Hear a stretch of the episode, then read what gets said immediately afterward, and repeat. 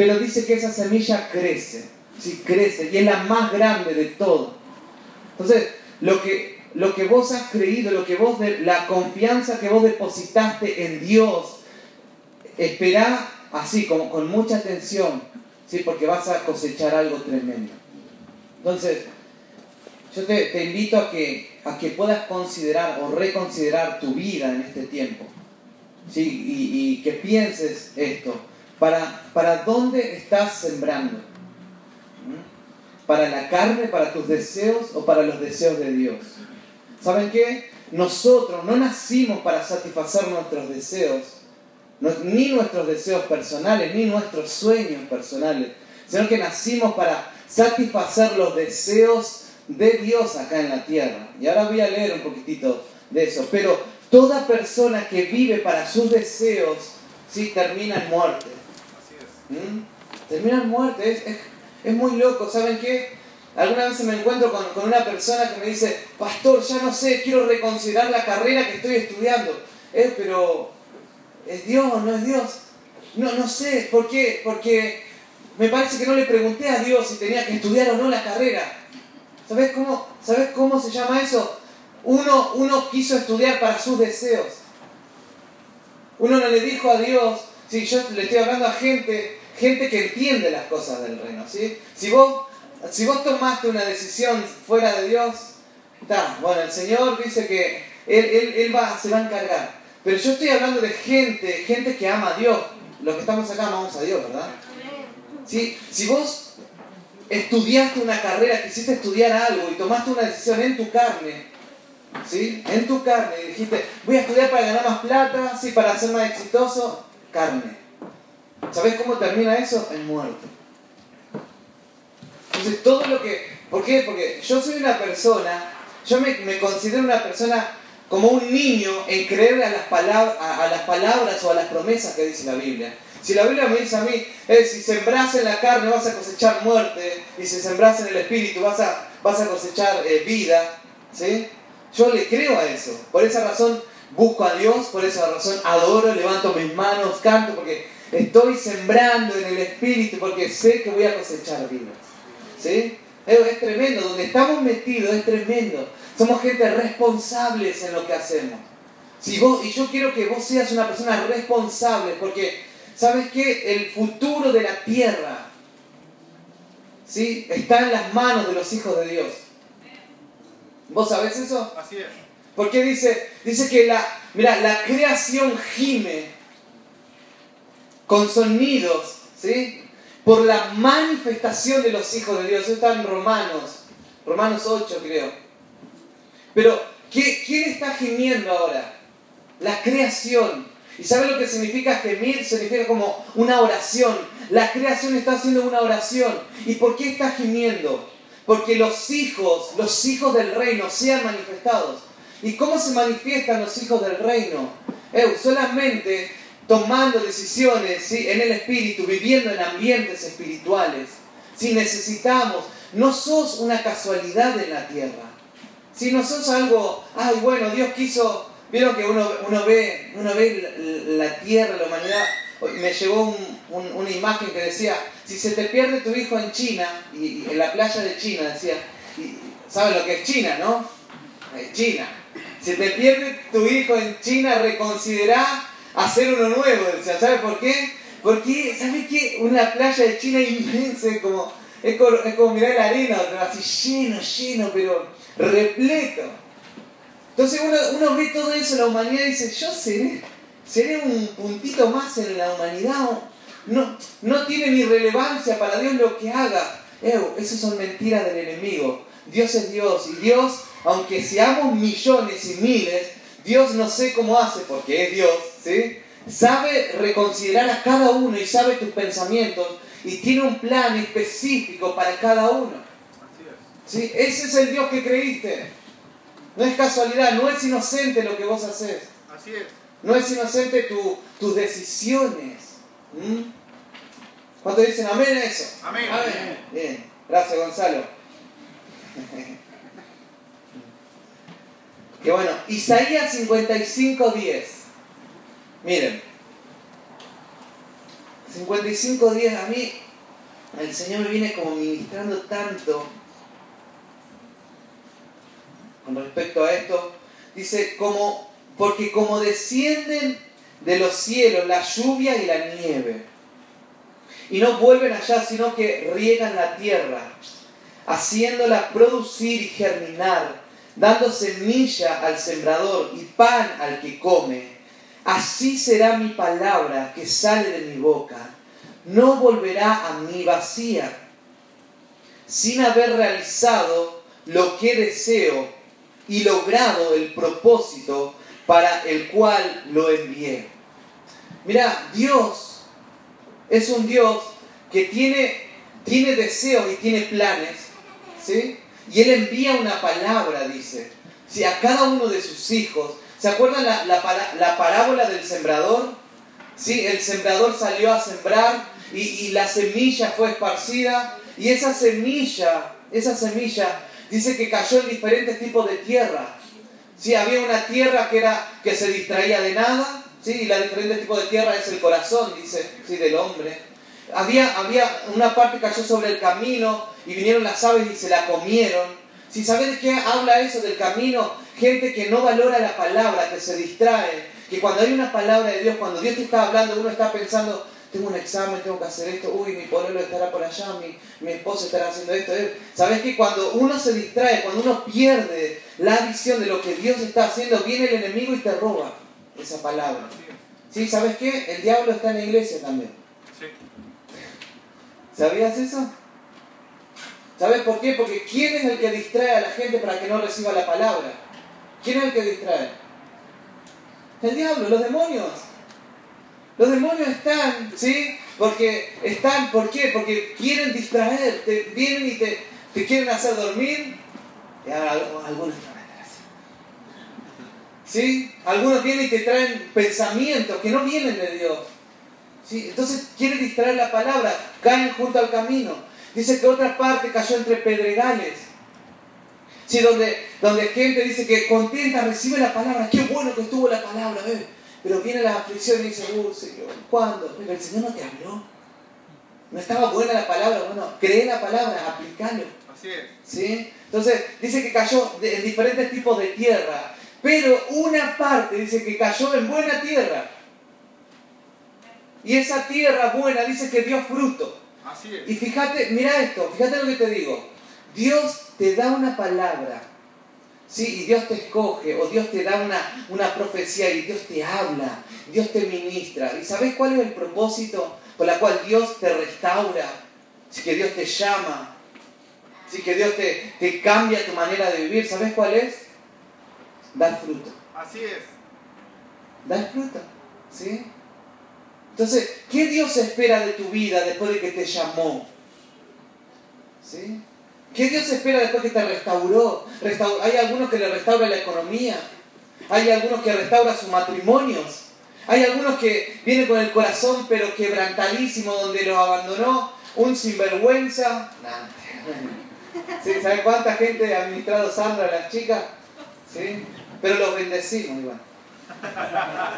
Pero ¿saben cuánta gente han, y a esa mujer también sinvergüenza? No, mentira. ¿Saben cuántas, cuántos, cuántas personas el Señor restauró nuestros corazones? Sí, yo soy uno. El Señor restauró mi corazón.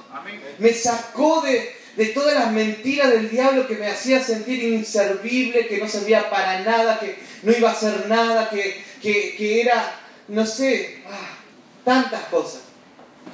Pero el Señor te restaura, el Señor te da una palabra, pone una semilla en tu corazón esa es la buena tierra. Y Dios dice que hace que dé fruto al 30, al 60 y al 100 por uno. Todas las palabras que Dios te da va a dar fruto. Amén. ¿Sí? Va a dar fruto. Y fíjate lo que dice acá en Isaías. Dice, yo envío la palabra para que cumpla mi propósito. ¿Sí? Y la envío para, para que haga por la cual el propósito por la cual la envié. Hay, hay dos palabras acá, a ver, lo vuelvo a leer porque se me, se me olvida, se me, se me le olvida. ¿Eh? Así será mi palabra que sale de mi boca, no volverá vacía. Dios envió una palabra a tu corazón dice que Él quiere venir y comer de lo que Él plantó en tu corazón. ¿Sí? O sea, no volverá vacía significa vas a dar fruto. ¿Sí? Amén. Decí conmigo esto, voy a dar fruto. Voy a dar fruto. ¿Eh? Y los frutos que vos des en el Espíritu, porque estamos hablando sembrar en el Espíritu, los frutos que vos des van a ser frutos de vida. ¿Sí? Amén. Va a ser frutos de vida. Entonces, yo envío la palabra para qué? Para que dé fruto. Primero decir fruto. Fruto. Sí, vas a dar fruto. Si no digas, no, no sé qué voy a hacer de mi vida. No sé, ah, no sé qué voy a hacer después que estudie. No sé qué voy a hacer una carrera. Mirá, no te, no te preocupes. Si ya estás metida o metido en el reino, vas a dar fruto. Toda persona que llega a Cristo va a dar fruto. ¿Sí? Vieron que muchos dicen, ah, ese evangélico, ah, esos son, son unos vagos, no hacen nada, no tienen propósito, están metidos todo el día en la iglesia. Mentira del diablo. Porque toda persona que llega al reino, ¿saben qué? Dan fruto. Amén. Dan fruto. Así es. ¿Mm? Eso, gracias Gonzalo. Me anima tanto Gonzalo, una bendición. Claro, porque Sandra dejó de tocar, yo cuando Sandra, cuando Sandra empieza a tocar el teclado, yo ahí empiezo a fluir, así. Pero bueno, ahora me siento gracias, Gonzalo, ahí me está ministrando. Entonces, primero, Dios te, Dios te dio una palabra, ¿para qué? Para dar fruto. Dios te llamó, ¿para qué? Para dar fruto. Dios te restauró, ¿para qué? Para dar fruto. Sí, estate seguro de eso, ¿sí? Y después dice esto, mirá. Volverá a vacía, sino que eh, no volverá a mí vacía, ¿sí? sin haber realizado lo que deseo. Y fíjate esto, el segundo punto. Isaías 55, 10 y 11 estoy leyendo. Y logrado el propósito para el cual la envié. ¿Sabes qué? Mira, Dios, y yo, yo quiero que, que aprendas a descansar en ese Dios que has creído. ¿Sí? No, no hemos creído en cualquier cosa. ¿eh? Si yo, eh, la vida del reino, la vida del evangelio del reino es algo tan potente que te, te va a desarmar toda estructura, te va, a- te va, te va a, te va a matar. ¿Cómo que me va a matar? Así es. Te va a matar. Porque dice que esa semilla, si la, mirá, mirá lo que dijo Jesús. Jesús fue sembrado a la tierra, ¿sí? Para dar fruto. Jesús fue sembrado a la tierra para cumplir el propósito de Dios por la cual Él lo hizo nacer. Amén. ¿Sí? Y saben qué? Jesús estaba hablando con los discípulos y, y le estaba comentando los secretos del reino. Y en una le dice, "Eh, me van a tener que matar. No, no, por favor, ¿cómo que vas a morir? Evo, apártate de mí, Satanás, le dijo. Vieron que hay gente tan emocional, hay gente tan emocional que no está viendo las cosas del reino. Así es. Si hay gente tan emocional que por las emociones, porque era, era muy emocional, ¿sí? decirle, Jesús, mi amigo, el que hizo milagros, el que me sanó, el que sanó a mi suegra, el que hizo de todo, ¿sí? Jesús, él va a morir, no, si es mi mejor amigo, ¿cómo va a morir? Eh, gente que no estaba viendo el plan de Dios, el plan eterno, y por sus emociones quería privar el plan, el plan eterno de Dios. Que, y Jesús le dijo, si la semilla, si el grano de trigo no cae a la tierra y muere, no puede dar fruto. ¿Qué tuvo que hacer Jesús para traer salvación a la tierra? Morir. Murió Jesús y resucitó Cristo. Así es. Murió Jesús, el que estaba en un pesebre, ¿sí? el que todos dicen, ay, en un pesebre, pobrecito, y muchos lo tienen crucificado ahí como todo escuálido, así como pobre. Uno, uno ve a Jesús y dice, pobre Jesús. Pero ¿saben qué? Jesús no está más ahí. Jesús, ahora cuando lees Apocalipsis, dice que de sus ojos son como llamas de fuego. Amén. Tiene una cabellera blanca, ¿sí? Dice que es potente y, y- y sus pies refulgentes, no sé. Pero dice de todo, leen Apocalipsis. Ese es el Jesús en el que nosotros hemos creído. Pero ¿qué tuvo que hacer para ser glorioso Jesús? ¿Qué tuvo que hacer? Morir. Morir. Mira, te digo esto. Dios mandó una palabra, Dios te llamó. ¿sí? Y Dios se sembró en vos. Ahora falta otra cosa. Porque, ¿sabes qué? Dice que Dios mandó la palabra y se va a cumplir. Todo lo que Él dijo se va a cumplir. Amén. Se levantó contra Jesús un montón de reinos, de reyes. Hasta los propios discípulos se levantaron para que no se cumpliera el plan de Dios. Pero Dios dice, yo voy a hacer cumplir toda la palabra. Yo voy a hacer cumplir esta palabra y va a cumplir el plan por la cual yo lo envié. Amén. Entonces yo te digo esto, tu vida, tu vida va a cumplir no tu plan ni tus sueños. ¿Sí? Tu vida va a cumplir el plan que Dios tiene para sí. Amén. Porque vos no vivís para vos, vos vivís para el Señor. Así es. Y nosotros tenemos que aprender a vivir para el Señor. ¿Y sabes qué? Dice que va a, va a cumplir el propósito. Jesús tuvo que morir, ¿sabes qué? Y te, y te digo y te cuento esta historia. José, un soñador, viene y le dice a sus hermanos, ¿saben qué? Dios me mostró un sueño. Dice que voy a ser grande. Dice que soy el elegido. Y todos se van a doblar ante mí. ¡Wow! Tremendo sueño. Así es.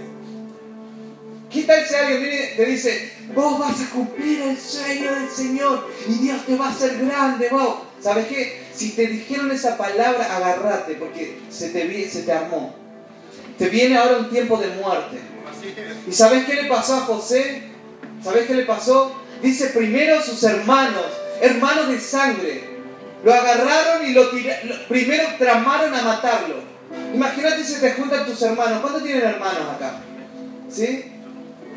Imagínate que, que venga tu familia, tu propia familia, ¿sí? Que venga Dani y, diga, Gonza, Daniel está tramando, él es el hermano de Gonzalo. Daniel diga, estoy tramando para matarlo, ¿viste? Porque este se cree, no sé qué es esto. Imagínate, uno que diría, se levantó el infierno en contra mí, ¿cómo mi familia me va a querer matar a mí? Sí, pero la palabra había sido sembrada en él, ¿sí? Un sueño grandioso, glorioso. Así es. Pero ahora venía un proceso. ¿Cómo se llama ese proceso? Fuerte. Muerte. ¿Sabes qué? La muerte. Y uno, y uno se apiadó y dijo, no, no lo matemos mejor. Mejor vendámoslo. Eh, lo agarraron y lo tiraron en un pozo. Se olvidaron de él y se fueron. Y le vinieron a decir al papá, papá, ¿sabes qué? Lo agarró un lobo y se lo, y se lo comieron. Acá está la túnica llena de sangre. Y, y- y Dios se apiadó de él. Lo sacaron del pozo. Y vinieron los, los beduinos. Se lo llevaron como esclavo. Solo. Sin familia, como esclavo. Eh, pero Dios no había dicho que iba a ser grande. Pero Dios no dijo que iba a ser grande. Pero Dios se equivocó. Recordad otra vez esto. Y Dios va a- dice que va a cumplir la palabra por la cual la envió. Amén. ¿Quién la va a cumplir? Dios. ¿De quiénes son los sueños? De Dios. Amén. Si uno quiere cumplir los sueños de Dios, diría, bueno, lo que voy a hacer es me voy a criar con mis, con mis, con mis papás, con mis hermanos. Yo voy a estudiar mucho para ser bueno, porque Dios dijo que iba a ser un grosso en la tierra. ¿Sabe a dónde lo mandó? ¿A qué universidad? A la Universidad de la Muerte. A la Universidad de la Esclavitud. Porque los planes de Dios son más altos y no son. Y dice que llegó a a Faraón como esclavo y sirvió a Faraón ahí como un esclavo. ¿Saben lo que le hicieron? Lo raparon, ¿sí? Lo, lo dejaron pelado. Fueron en contra de todo lo que él tenía, en contra de su sistema, en contra de sus creencias. Todo en contra de él, así, pa. Lo cambiaron, lo transformaron. Y ahí como esclavo después viene, viene la esposa de Faraón y, y, y se, de Potifar, de Potifar, y, y se quiere acostar con él, pero él en su integridad dice, ¿cómo, cómo me voy a acostar con la esposa de mi, de mi señor? Y la esposa dice, ah, este, bueno, lo voy a acusar. ¿Sabes qué? Aquel, este se quiso propasar conmigo.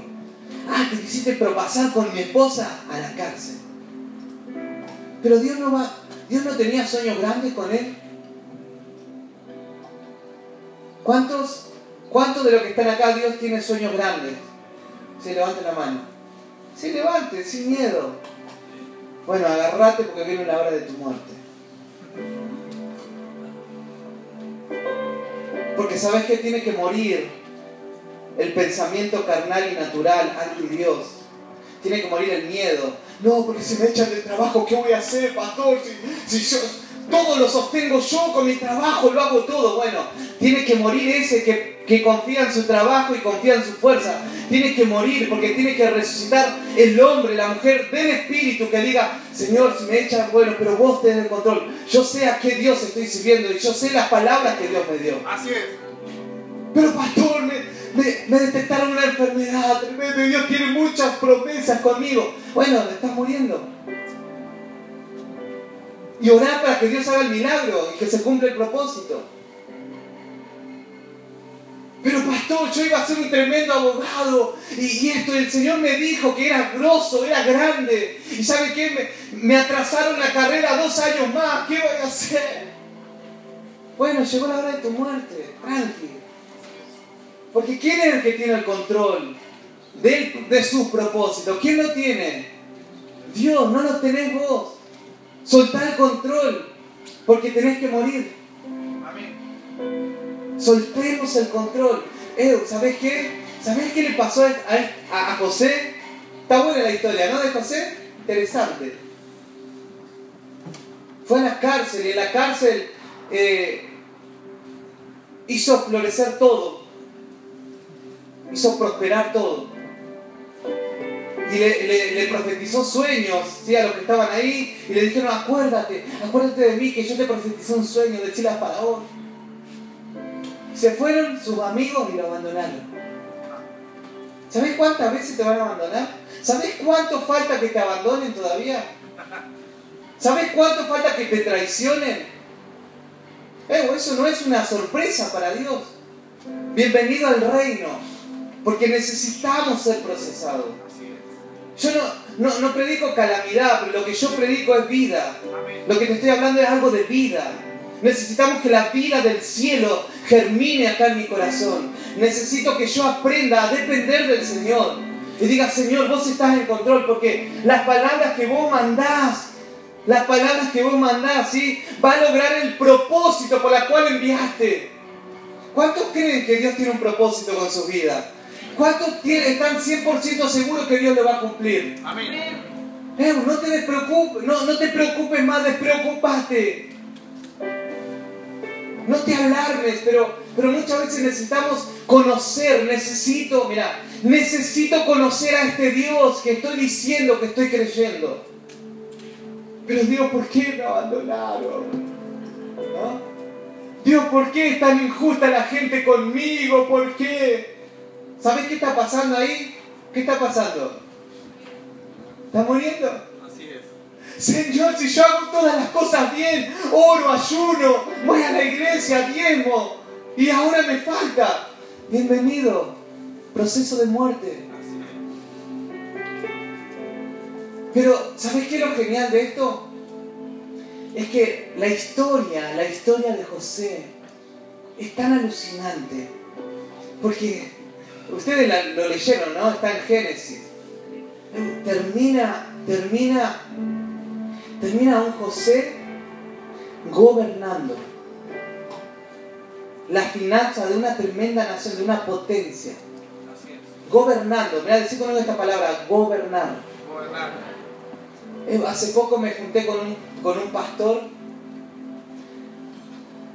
y me decía, estamos entrenando para que una generación gobierne, no para que influencie, gobierne. Cierto, le digo yo. Tenemos que gobernar, no influenciar. Bueno, vamos a influenciar, pero también vamos a gobernar. Así es. Todo, todo lo que, todo, mira, todo el reino estaba a disposición de, de la sabiduría de José. José, ¿cómo vamos a hacer? ¿Cómo vamos a alimentar en este año de hambruna? ¿Qué vamos a hacer? Bueno, hay que hacer esto, esto, esto, esto, esto. Hay que juntar la quinta parte, guardar, pa, pa, pa. Una estrategia del cielo, él gobernando. Y cuando vino el pueblo hebreo que se estaba muriendo de hambre, vino, él fue una persona que estaba gobernando y fue el que pudo sustentar a su generación, sustentar a su nación, imagínate. ¿Vos creés que, que, que podés sustentar a una nación con toda la semilla que Dios puso en, tu vida? Ahí es como que ya es como que te causa cortocircuito, ¿viste? Decir, como apenas estoy pagando la luz todos los meses, apenas tengo para, para comprar una zapatilla, tengo dos calzados y se me está rompiendo uno y voy a gobernar una nación. Eso es el reino. De poco, de poco el Señor hace algo tremendo. Así es. Todo lo que comienza con poco, la, el reino, la semilla del reino comienza con algo pequeñito, es la más pequeña, pero dice que eso crece, crece. Yo no sé qué tipo de semilla fue plantado en tu vida, ¿sí? Si una semilla gloriosa. Yo me he juntado con algunos, yo, me cuentan su sueño y digo, wow, oh, este es tremendo. Dios tiene sueño enorme con esta persona. Pero internamente no le digo nada. No le digo, eh, ¿sabes que va a haber un proceso de muerte para tu vida? Ay, agarrate. Agarrate porque te vas a sentir abandonado, te vas a sentir solo, te vas a sentir que te vas a morir, hasta incluso vas a desear no haber nacido como, como Job un día. Eh, eso es muerte. Eso es muerte, porque ya decimos, ya no depende más de mí, Señor, no depende más, porque ya no sé qué hacer, hacelo vos ahora. Ese estado quiere Dios que estemos. Jesús estaba ahí, por favor, Padre, yo, sí, yo, pero que se haga tu voluntad, no la mía. Llegaste a un punto de decir, que se haga tu voluntad, Señor, ya no, no sé más, no la mía, la tuya, la tuya. Mi vida está entregada a ti. Y recordar esto, Dios envió una palabra a tu, a tu vida, hay una semilla, ¿sí? Y Él espera fruto, ¿sí? Y esa palabra, ¿sí?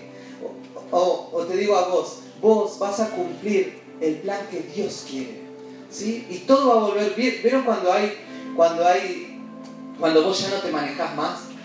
Cuando vos ya no tomás más decisiones por vos, sino que va a ser Dios, realmente Dios, el 100%, y yo declaro esta palabra, que en este lugar haya gente gobernada por el Espíritu, gobernada solamente por Dios, que no tome más decisiones por sí mismo, ni en su carne, ni en sus emociones, sino que sea gente muerta. Necesitamos gente muerta en la carne, pero viva en el Espíritu. Si no tengas miedo de esta palabra, la palabra muerte, estoy hablando de la, la muerte a las cosas de la carne, al pecado, a las cosas que son anti Dios, para que viva lo de Dios, para que viva el Espíritu de Dios en nosotros. Ese es Dios. Y vos sos parte de esta generación de vida para esta tierra. Porque la tierra necesita la manifestación de los hijos. Talca necesita la manifestación de los hijos. Amén. Chile, la séptima región. Pero gente que viva para el Señor. Que piense, Señor, es tu voluntad, lo que es. ¿sí? Te invito a que te pongas de pie. Gracias, Señor, gracias. Porque sé que acá hay gente con corazón.